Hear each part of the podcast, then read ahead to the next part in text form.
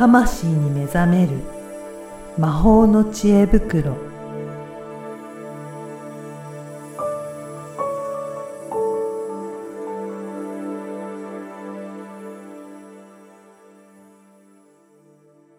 こんにちは、小ラボの岡田です。こんにちは。リアルスピリチュアリスト橋本由美です。ゆみさん、今回もよろしくお願いします。お願いします。ゴールデンウィークですね。ですね。はい。お休みの期間なんかされるんですか？ああ、特には予定、私自身は予定は今のところ、そうなんですね。うん。ははい。ねまあ一応ね、あのーなんかどっかは行こうかない。とうん。思っています。今年、あれですよね。並びが結構いいので、ね長い方は結構長くお休み取られるんじゃないかなと思いますけどね。そうですね。ちょうどコロナだしね、なんか、コロナだしねって、うん ね、休み取りやすいのかわかんないけど、はい。ね、でもコロナだから逆に残念かもしれないですね。うんうんそうですね、ううんん。皆さんね、どういうふうに過ごされるのかですけど、うん、うん。はい。はい。まあ、せっかくのゴールデンウィークなので、うんまあ、ゴールデンウィークの話を リアルタイムにしようかなと。はい、はい。あの、まあ、みんなどこ行ったらいいですかって多分聞かれると思うので、あの、緑の、あの綺麗な、新緑のね、はい。綺麗なところとか、あと水の綺麗なところが良くて、晴れてると一番いいんですけど、あの、とにかくこう、ゴールデンウィークの期間のあたり、まあ、その前からなんてあ、うん、ゴールデンウィークの期間うん。から以降か。結構キラッキラな感じなんですよね、エネルギー的に。そうなんですね。うんへなんかこう、楽しい、楽しい空気が流れる時期。なので、うんまあ時間というか季節っていうか、なので、あのーぜひですね、そのキラッキラなエネルギーを、こう、太陽とか、はい緑とか、うん。太陽直接もいいんだけど、うん。どちらかというと、海とかよりは、うんなんかあの、湖とか、うん。えーまあ、あの、反射する光とか、なんかこう、あるじゃないですか。ありますよね。この自然の中って。はい。ああいうなんかキラキラした中に入っていくっていうのが、その、宇宙とか自然とかのこうエネルギーをこう吸収しやすくなるっていうので、あの、おすすめです。うん時期的にもそういう風なのが、そうそうそうそうえー影響もうん受けやすいということですかね。そうなんですよ。へなんかね、こう、自分を輝かせる、ーうん。うん季節っていうか時期っていうか、うんその、うんそういうことを望んでる人には、うん。こう、後押しとか、うん。プラスされるエネルギー自分の内側から発してるキラキラもあるけど、その反射で自分が照らされるうんキラキラもあって、はい。その自分では気づけない裏側の自分のキラキラした宝の部分とかが、うんうんその周りからの光で逆にこう輝いて見えたり、うん輝き出したり、うん。まあそういう時期なんですうね。ん。で、まあ一個やるといい開運行動みたいなところで、はい。こう緑とか水が綺麗で、こうなんか水面が反射したりするような、なんかこうキラッキラな感じはい。に、あの、身を置くのがいいよっていうのが一個と、はい。あとは他者とのコミュニケーション。うん。うん、なんかこう会いたい人とか好きな人とか気が合う人たちと、もうね、これは美味しいものを食べに行き、うん。楽しい場所に行き、ねはい。めっちゃとにかく楽しむと。で、この時の一つポイントが、やっぱり自分ファーストであるってすごい大事なんですよね。あの、周りがね、誰かと一緒にいると、まあ、気は使いますわね。そうですよね。当たり前だけど。はい。はいそれ、それは大事なんですけど、なんていうのかな。なんか、特にね、スピリチュアルが好きで、こういう番組を聞いてくださっている女性の方々とかは、他者を優先して、うんうんうんなんか自分をちょっと引っ込めちゃう人が、まあ、結構多いんじゃないかなと。ああ。じゃあ、周りの人のためにっていうことで、どちらかというと自分のやりたいことを遠慮してでも、うんそちらを優先してしまうっていう感じですかね。なんか、うん、こう気が合う人ではも、いちょっと、はいなんか、あっち行きたいって言われた時に、あ、でも今ちょっとこの花撮りたいんだけどなとか思いながら、あ ちょっと待ってが言えないとか。ーなるほど。なんか、まあそこまでじゃないかもしれないんですけど、うん結構無意識的に他者を優先してしまう方が、まあ多いんじゃないかなというのが一つうんと、はい。あと、まあもう一つ多分リスナーさんの中では、うん。その傾向の方と真逆にうん。人じゃなくて、うん自分ファーストなんだけど、あんまり関わりたくないみたいな。あ、ひ周りの人と？そうそうそう。ああの、それこそ自分を本当に理解してくれる人だったらいいけど、なんかこう自然の中に行くなら。一人がいいわみたいな、そういうタイプの、こう、方もいらっしゃると思うんです。あれ、ど、いい悪いの話じゃなくて、タイプの話で、はい。傾向、どっちの傾向があるかっていうことなんですけど、まあ、後者の傾向が強い人は、あの、自分の時間も大事だけど、うん。まあ、そのキラッキラな時間うん。を、あの、ぜひ、やっぱり人とね、話すってすごい大事なので、で。うーん、ちょっと仲いい人とか、はいまあ、逆に言うと、お互いが気を使い合える浅い仲の人じゃないですうか。ん。だから浅い人と、ちょっとここ行きたいんだけどって声かけてみたら、乗ってくれる人はい。と行くとか。おーあの、そのこう、自分、一人で、なんだろう、そういう中に行きたいっていう人は、その時間プラス、人と一緒に過ごす時間っていうのをプラスすると、うんうんうんなおよしです。うんで、前者の、あの、人に気使っちゃったり、こう、人をすぐ優先しちゃう癖があって、優先してることすら気づいてないみたいな、タイプの方は、そこをちゃんとちょっと内側で感じ取っていただいて、はい。なんか絶対引っかかりあるはずなんですよ。うんうんあって。うん。なんかお蕎麦食べたいなと思ったらフレンチ行こうよってって言われて言われて。、はい。うん、蕎麦食べたいよ、みたいな。なるほど。そこなかなか言い出せないっていうそうタイそうそうプですよね。でも、なんか言わなくても同じ麺だからパスタでいいやってな,、っちゃったはい、り。なんか自分を納得させるみたいな感じですかね。えそうそうそう。んなんかそう、そこで、うん。すごく繊細な部分ですけうど、ん。言うだけ言うとか。うん。ああ、イタリアンもいいよね。私でもお蕎麦もいいなと思ってたんだ。うんうん。ね、今二人でどうしようそこをひょ、まずは表現するところからですかね。そうそうそう。伝えてみ。る。うん。うん、伝えてみるとよくて。うん。で、ちょっとこれはね、ゴールデンウィークの話なんですね。はい。で、まあ最近、あの、最近っていうか4月か。うん4月はあの体験セミナーとかをやっていたので、あの、まあワーク中にいろんなその人たちのパターンとか癖とかエネルギーのこう、偏り使い方はい。みたいなのがこう出てくるわけなんですよね。で、結構多多くの方が、なんかこう、やっぱりね、他者を優先してしまう優しい方が多くって、はい。なんだろう、悪く言えば自分がない。うん。うん、よく言えば欲がない。うん。うん。うん。なんですけど、あの、特に35、今のうん22年とかあたりで、35歳以下の年代の人は、うん。まあ、生まれ持ってそういう傾向が強くあるので、あまり個性の時代に生まれてるんだけど、うん。個性があるけどない、ないっていうか、際立たないっていうか、こう、割とこう、みんな一緒っていうのが、うん。これ年代の話なんですね。年代の個性。で。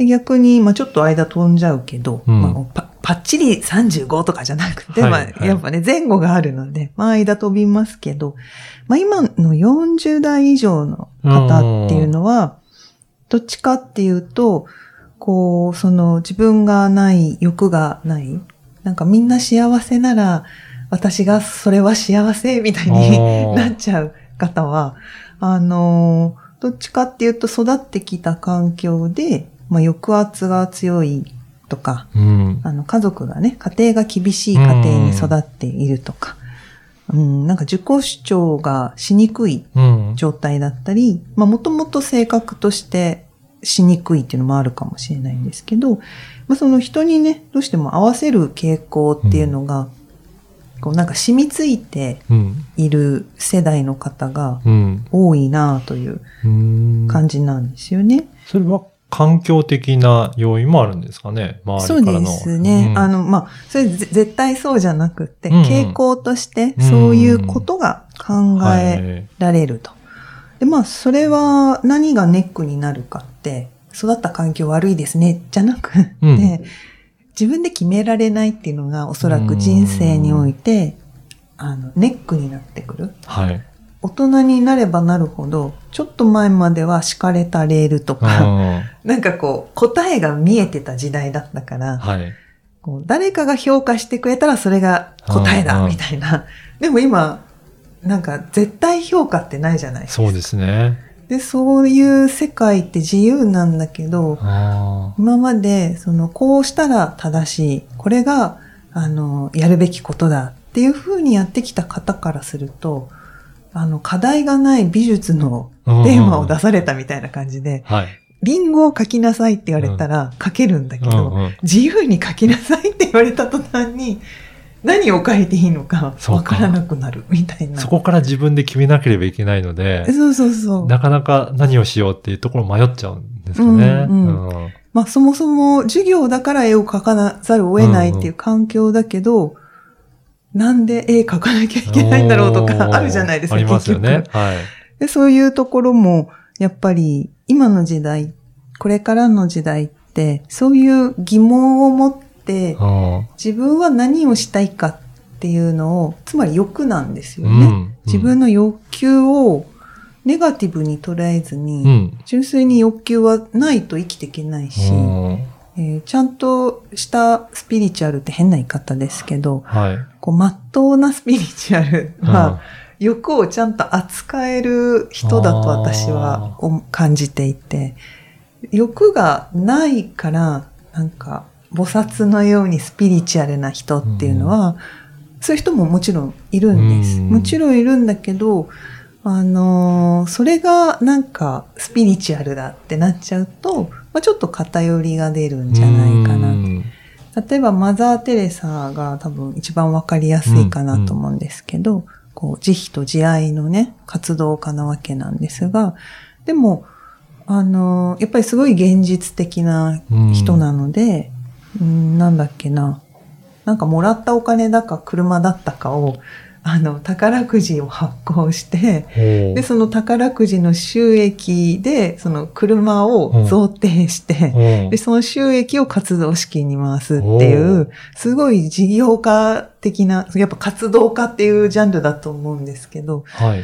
すごいその、なんていうのかな、ちゃんと現実社会を生きるために、その、なんだろう、自分がちゃんと食べなきゃ人を助けられないから、うんあ貧困でもちゃんと自分で食べろっていうようなことを言ってたりするんですよね。やっぱりそれって偏ってるスピリチュアルの人って、うんなんかそこが、いや自分は我慢して人に与えなきゃうんってなっちゃうんですよ。うんそうじゃなくって、もっと掘り下がっていったら、マザー・テレサ倒れちゃったら、うん一緒に活動してる人たちが大変になるわけじゃないですかうん。一応ね、旗振って、こう、前進してる経営者みたいな立場なので、だからこそマザー・テレサは倒れちゃいけないし、自分が元気に活動している姿っていうのも、おそらく見せていかなきゃいけないっていうのが、うんうん。こう無意識の中にあると思うんですよね。そういう責任。うん。こうずっとこの人についていけば大丈夫だっていう、うん。なんかシンボル的な存在として、存在をちゃんと保つっていううん。もう部分と、でもやっぱ人を助けるっていうその深い、こう、慈愛、慈悲の心で、自分にできることを、うんやっているっていうのが、あの、すごく私好きなところなんですけど、なんかやっぱりそういうところが大事だと思っていて、だから、すごくスピリチュアルが好きで優しい人って世界平和とか、うんうんなん。か自分の家族がね、幸せになってくれればうん。いいな。もちろんそうなんですけど、家族が幸せのま、内側っていうか一歩手前には自分の幸せがなかったら、周りも多分幸せじゃないはずなので、やっぱりそこで、なんか自分の人生を生きるっていうのを、こう、コミットうん。していくってすごく大事だと思うんですよね。うん、で、特に2019年、2020年ぐらいから、まあ、2018年も含めてもいいんだけど、うん。多くの方が急にスピリチュアルもともと好きだったけど、うん。なんかやりたいとか、もっと勉強したいとか、まあこれをみんな目覚めとか言うんですけど、うんなんかそういうふうに何かこう金銭に触れて開花し始めてる人たちっていうのが多くなっているので、うん。いよいよですね、これまではそれでよかったと。うん。だけどこれからは、あの、やっぱり人のためを思うっていうのは自分の人生を人に委ねてしまってるっていうのが案に含まれてしまうことがあるので、やっぱり自分の人生は自分をでちゃんと決めていくっていうことが、まあ今後大事になっていくから、うん。あの、このゴールデンウィーク、はい。そんな自分を輝かせてくれるエネルギーが 世界でキラキラしてるのうで、ん。やっぱりその自分ファーストで自分になんかご褒美をあげるような時間あの、家族が好きな人は家族とうんみんなで美味しいものを食べにうん。行くときに、私はこれが食べたい。うん。で、みんなは別々だったら、はい。まあフードコートに行こうみたいなね。なんか、はい。その、じゃあが私我慢して子供のために、じゃなくって、なんか全員が程よく順番なのか、うんうんその場でね、チョイスできる場所に行くのか、うん。そこは、あの、かん考えればいいところで、まあ、とにかく基軸は、やっぱり自分にご褒美を、こう、与える日っていうのを、一日でもいいので、作ってあげるといいんじゃないかなと思そうですねいます。。やっぱりそこがね、今のお話聞いてても、単にそういうふうに相手の方ばっかりじゃなくて、やっぱり自分が何やりたいかとか、うんうん何が、あのー欲してるのかとか、やっぱりそこも理解しておく必要はすごいあるんだなと思いましたうね。ん。うん。やっぱりそれを知ってやると、うん。体が安心するんですようんね。ちゃんと、あ、ちゃんと自分の本当の生きたい欲求とか得たいものを100つかめなくても、うん。ちゃんと気づいてくれてて、はい。ちゃんと与えてくれているっていううん安心感が出ると、本当に新しいチャレンジもしやすくなるし、あの、うん、やっぱり、なんて言ったらいいんですかね。うんうん その自分で進めている自信とか、うん。うん、そういう自分の力っていうのをこう感じ始める。うん。やっぱりそれが大事だなっていうふうに思いますね。そうですね。なのでぜひね、ちょうどいい、うんこのエネルギーの溢れる時期なので、そうそうそうキラッキラな。キラキラでね。はい。そういったところで行っていただければなと思います。ねはいちょうどいい時期にね、うんお話しいただけたかなと思いますので、はいぜひ皆さんも聞いて行動していただければと思います。ゆみさん、今回もありがとうございました。ありがとうございました。